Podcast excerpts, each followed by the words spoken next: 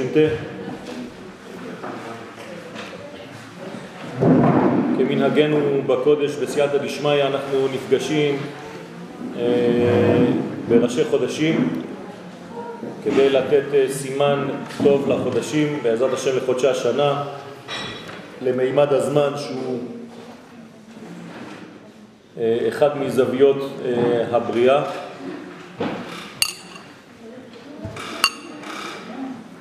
וכפי שהזכרנו בשיעורים קודמים, אנחנו תמיד מגלים רק דבר אחד. בסייעתא דשמיא, את האין סוף ברוך הוא, שמתלבש בכל מה שהעולם הזה אה, מהווה פילטר ומסך של גילוי שעליו האין סוף מקרין את הסרט אם זה במקום, אם זה בזמן, ואם זה בצורות של נשמות של אנשים שהאור, אותו אור מגיע בצורות שונות. לכן כל חודש יש לו פונקציה משלו, תכונה פנימית משלו, ולפי החודשים אותו אור מופיע בעולמנו בגוון שמתאים לזמן. וכשאנחנו בעצם יודעים לכוון את מעשינו, את חיינו, את מחשבותינו לפי הזמנים, אז אנחנו בעצם משתלבים בתוך המהלך הגדול הזה, אף פעם לא ממטה למעלה, תמיד ממעלה למטה, אנחנו פשוט נותנים לשם יתברך לעבור דרכנו, והלוואי שנצליח, ואנחנו פשוט משתווים למצבים. אז אם יש זמן מסוים, אנחנו משתווים לאותו זמן, כדי שהאור יעבור לפי הגוון של הזמן. אנחנו מודים למשפחת אה, שניאור על האפשרות להעביר את השיעור כאן היום, בעזרת השם שהחודש הזה יהיה לסימן טוב לכולנו. בין פתגמיו הסודיים של הרב קוק זצ"ל, כן, הרב קוק כתב ספר עם פתגמים, בולט הפתגם המיוחס לחודש כסלב, והרב מגלה לנו כמה מתכונותיו של החודש באמצעות ראשי תיבות כסלב. זאת אומרת שהרב השתמש בארבע אותיות, כסלב, והוא אומר לנו בעצם כף, כבלי אויב נתקו, עליו גברו, סמך, סבלות הסירו, עולו שיברו, למד, לחמו כהני אל כאריות, ו' ובמקדש, במקדש השם, העלו נרות. כלומר, יש לנו בעצם כאן מאגר מאוד מאוד סודי של הרב, שרצה בעצם להחדיר בתוך ארבע אותיות של החודש, של שם החודש, את האנרגיה הכוללת, את הסיפור, את כל מה שיש במגמה הזאת של הזמן המיוחד הזה שנקרא כסלו. אז אחד אחד, הכבלים של האויב אפשר לנתק אותם כי ניתקו אותם פעם, זאת אומרת שהחודש הזה משדר לנו אפשרות לצאת מכל מיני כבלים, מכל מיני אה, מסגרות שהורסות, כי הן מסגרות מסוכנות, זרות לנו, שמכניסים אותנו בתוך קופסה שהיא זרה לזהות שלנו, ואנחנו יכולים לגבור, עליו גבר, סבלות הסירו, כלומר חודש שמסוגל להסיר סבל, הוא לא שיברו, חודש שמסוגל לשחרר מגלות, מעול, ממדרגות שלא שייכות לנו. לחמו כהני אל, כן, כהני אל זה לא רק החשמונאים, אלא אנחנו נקראים ממלכת כהנים. זאת אומרת, יש אפשרות לישראל ללחום בחודש הזה. כאריות. זאת אומרת שיש לנו כוח, כן, של אריה, מלך החיות, דימוי של עוצמה, שבחודש הזה אפשר לגלות, ובמקדש השם העלו נרות. חודש שמסוגל גם כן לבנות מערכת של בית מקדש. כלומר, יש מלחמה, על ירושלים, מלחמה על בית המקדש, מלחמה על ערכי קודש, ואנחנו מסוגלים לא רק למגר את האויב, לא רק לנצח אותו, אלא להדליק מחדש את הנר ששייך לנו. לא רק לדחות את מה שלא שייך לנו, סור מרע, אלא עשה טוב לבנות מערכת שמתאימה לזהות שלנו. במילים פשוטות, החודש הזה מחזיר אותנו לזהות, הזהות כמובן תופיע ותתגלה בדמותן של נרות חנוכה. זאת אומרת, נרות חנוכה מה זה? זה בעצם הערך העליון, האינסופי, שכשהוא מגיע לעולמנו הוא מופיע בדמותם של אותם נרות, של אותם נרות. זאת אומרת שזה רמז וסימן, עדות, שהשכינה שורה בעם ישראל ובעולם הזה דרך עם ישראל, באמצעותו של עם ישראל. וכמובן, אם אנחנו מדליקים נרות, משמע שיש מגמה של חושך, והחושך הזה אפשר לגרש אותו בחודש כסלו. טוב, מה שעולה מדבריו הקדושים הוא היסוד הפנימי של חודש כסלו.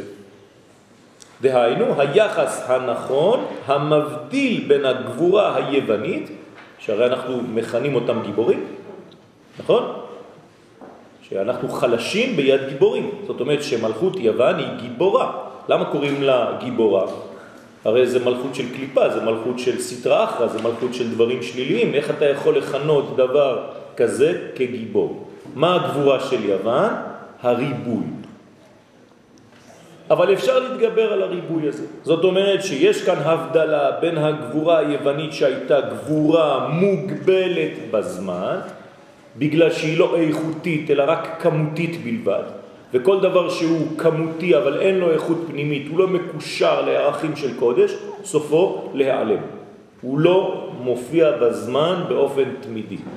זאת אומרת שיש כאן בעצם מלכות שעלתה, שהתנפחה, אבל שכשהייתה בשיאה התפוצצה ולא נשאר שום דבר מהערך שהיה בעצם זיוף אחד גדול, אבל מפחיד מאוד. כלומר, מי שחי באותה תקופה לא ראה אור בקצה המנהרה, ראה חושך. ולכן יוון משולה לחושך, וחושך על פני תהום. חושך זו יוון, שהחשיכו את עיניהם ואת ליבם של ישראל בגזרותיהם. זאת אומרת שבהיסטוריה העכשווית אותם אנשים שחיו באותו דור לא ראו בכלל שום תקווה.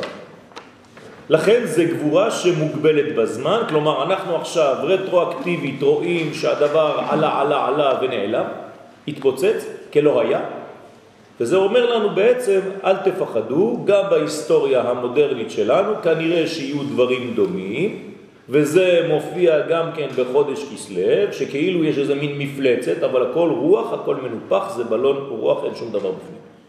לא להיכנס לפחד, שם הייתה גבורה מאוד חזקה והתגברנו על זה, אפשר להתגבר גם עכשיו. למה? כי כל הגבורה הזאת מוגבלת בזמן. לבין גבורת ישראל הנאחזת בערכי הנצח ולכן היא נצחית. למרות שהיא בכמות קטנה יותר, אבל כיוון שאנחנו נאחזים בערכים של קודש, אז כל מה שאנחנו עושים, כמו שאמרנו בשיעור של הבוקר, כל דבר חיצוני, אני מנסה לחפש בחיים שלי את הערך הפנימי של הדבר הזה, ואני מקשר את כל החיצוניות לעולם פנימי, ליסוד, שבעצם הוציא את הדבר הזה בסופו של דבר. ואם אני עושה את הפעולה הזאת בכל תחום בחיים שלי, אני בעצם קושר את כל המציאות החיצונית שלי, הגסה, הנמוכה, לערכים פנימיים, ואני מעניק לכל מעשה שלי ערך של קודש. ולכן הדברים ממשיכים. אם הדברים מפסיקים, זה אומר שזה היה שקרי. אם הדברים ממשיכים, זה אומר שזה אחוז בערכים עליונים שהם מבחינת הנצח. ולכן עם ישראל לא יכול להיגמר. לא יכול להפסיק את ההיסטוריה שלו, אין דבר כזה. למה? כי נצח ישראל, מי זה נצח ישראל? הקדוש ברוך הוא, הוא הנצח של ישראל. בגלל שאנחנו אחוזים בו, ובגלל שהוא יצר אותנו לכבודו, כן? אשר בראנו לכבודו, והבדילנו מן הטועים, ונתן לנו תורת אמת וחיי עולם נטע בתוכנו, לכן אין סיכוי בעולם שעם ישראל כן ייעלם מההיסטוריה, אין דבר כזה. והחודש הזה, חודש כסלב, בא להורות על הדבר הזה שיש לנו בעצם ניצחון מובטח, למרות הקשיים בדרך לאותו ניצחון. למה הניצחון שלנו מובטח? כי ניצחון קשור לבחינת הנצח. מי שהוא נמצא בקשר עם הנצח, תמיד מנצח. לא רק מנצח מבחינה של גבורה של ניצחון, אלא הוא גם כן המנצח על כל ההיסטוריה. זאת אומרת שאנחנו בעצם צריכים לדאוג להיות אלה שנותנים ומעניקים לכל העולם הזה את הקצב של הסימפוניה הגדולה הזאת, ועם ישראל הוא נבחר על ידי הסדרן הגדול להיות המסדר כאן בעולמנו.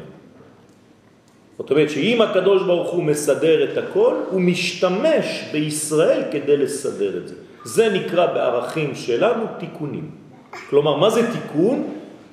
להחזיר דברים לסדר. אנחנו לא ממציאים כלום ביהדות, לא עושים דברים שהם מבחוץ, הכל כבר נמצא.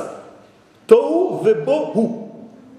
מה שצריך זה להחזיר את הדברים לסדר, זה פאזל אחד גדול של שש אלף חלקים, שכל שנה אנחנו מחזירים קטע, מדרגה, חלק מהציור הגדול למקום שלו, ואז התמונה הכוללת הולכת ומתבהרת לפנינו, וזה הולך כמובן דרך בירורים, לפי הצבעים, לפי הגוונים של הבניין שאני בונה כל שנה ושנה.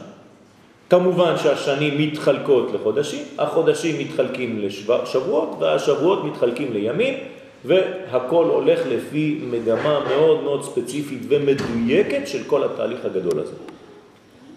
גבורת ישראל המתחדשת בחודש כסלו היא גבורת אמת. כך אומר הרב קוק. מה זה גבורת אמת?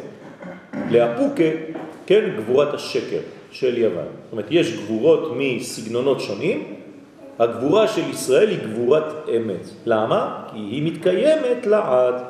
זאת גבורה לאומית שמופיעה גם באינדיבידואלים, כלומר בנבדלים, באנשים הבודדים, אבל שיונקים את כוחה מהגבורה הלאומית, שהיא יונקת את כוחה מהגיבור. אתה גיבור לעולם השם.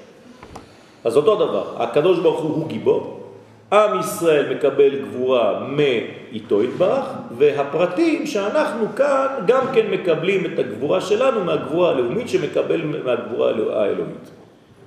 ואשר ביטויה מופיע בנר התמיד, עכשיו איך זה מתבטא בעולמנו? נר תמיד.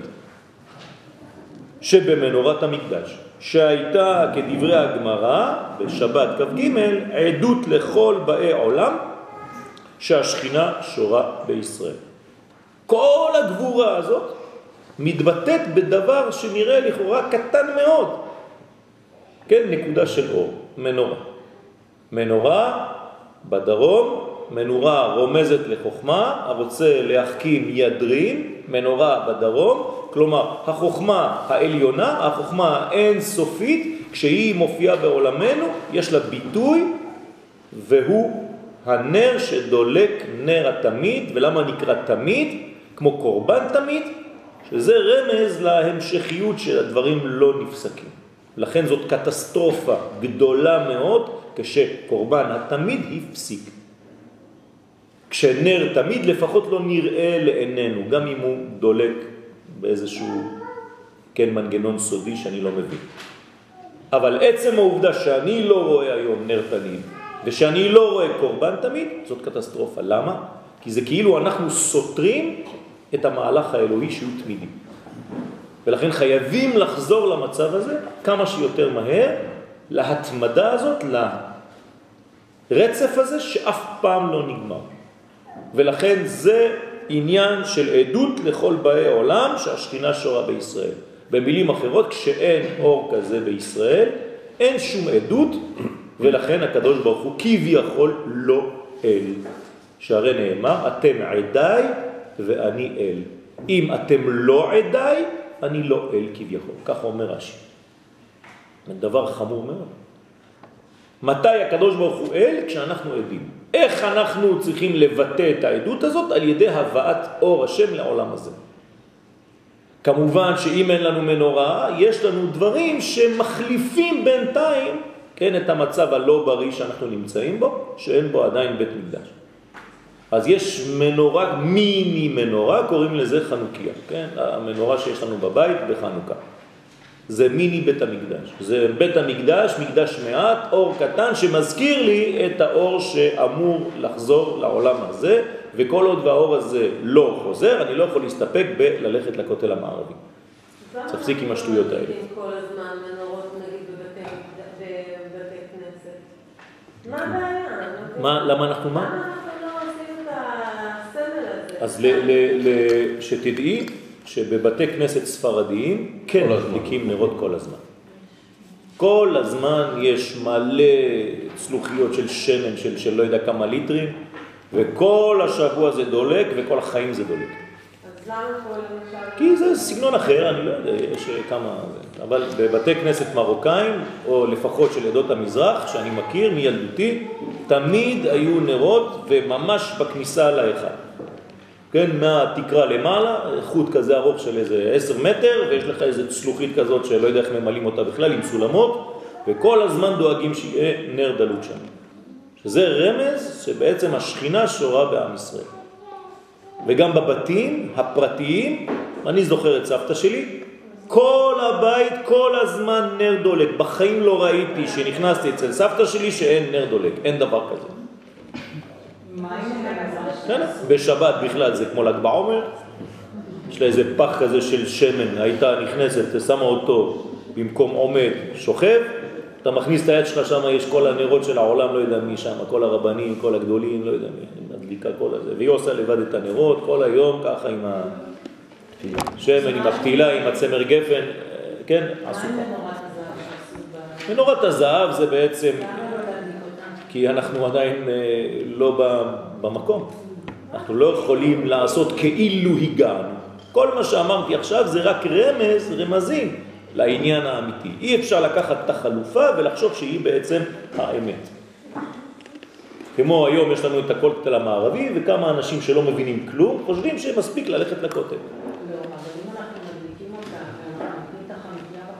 כן, אבל זה לא, זה לא עובד ככה. זה צריך שיהיה מדרגה בנויה. יש מדרגה של מנורה, מולה חייב שיהיה שולחן, עם לחם הפנים, זה מדרגות, זה אי אפשר ככה אה, לעשות חצאי. קודש הקודשים. מה, כן, מזבח, צריך לעשות אה, מחוץ לקודש הקודשים. אז נכון, אז בחנוכה אנחנו עושים את זה בבתים שלנו, והעניין...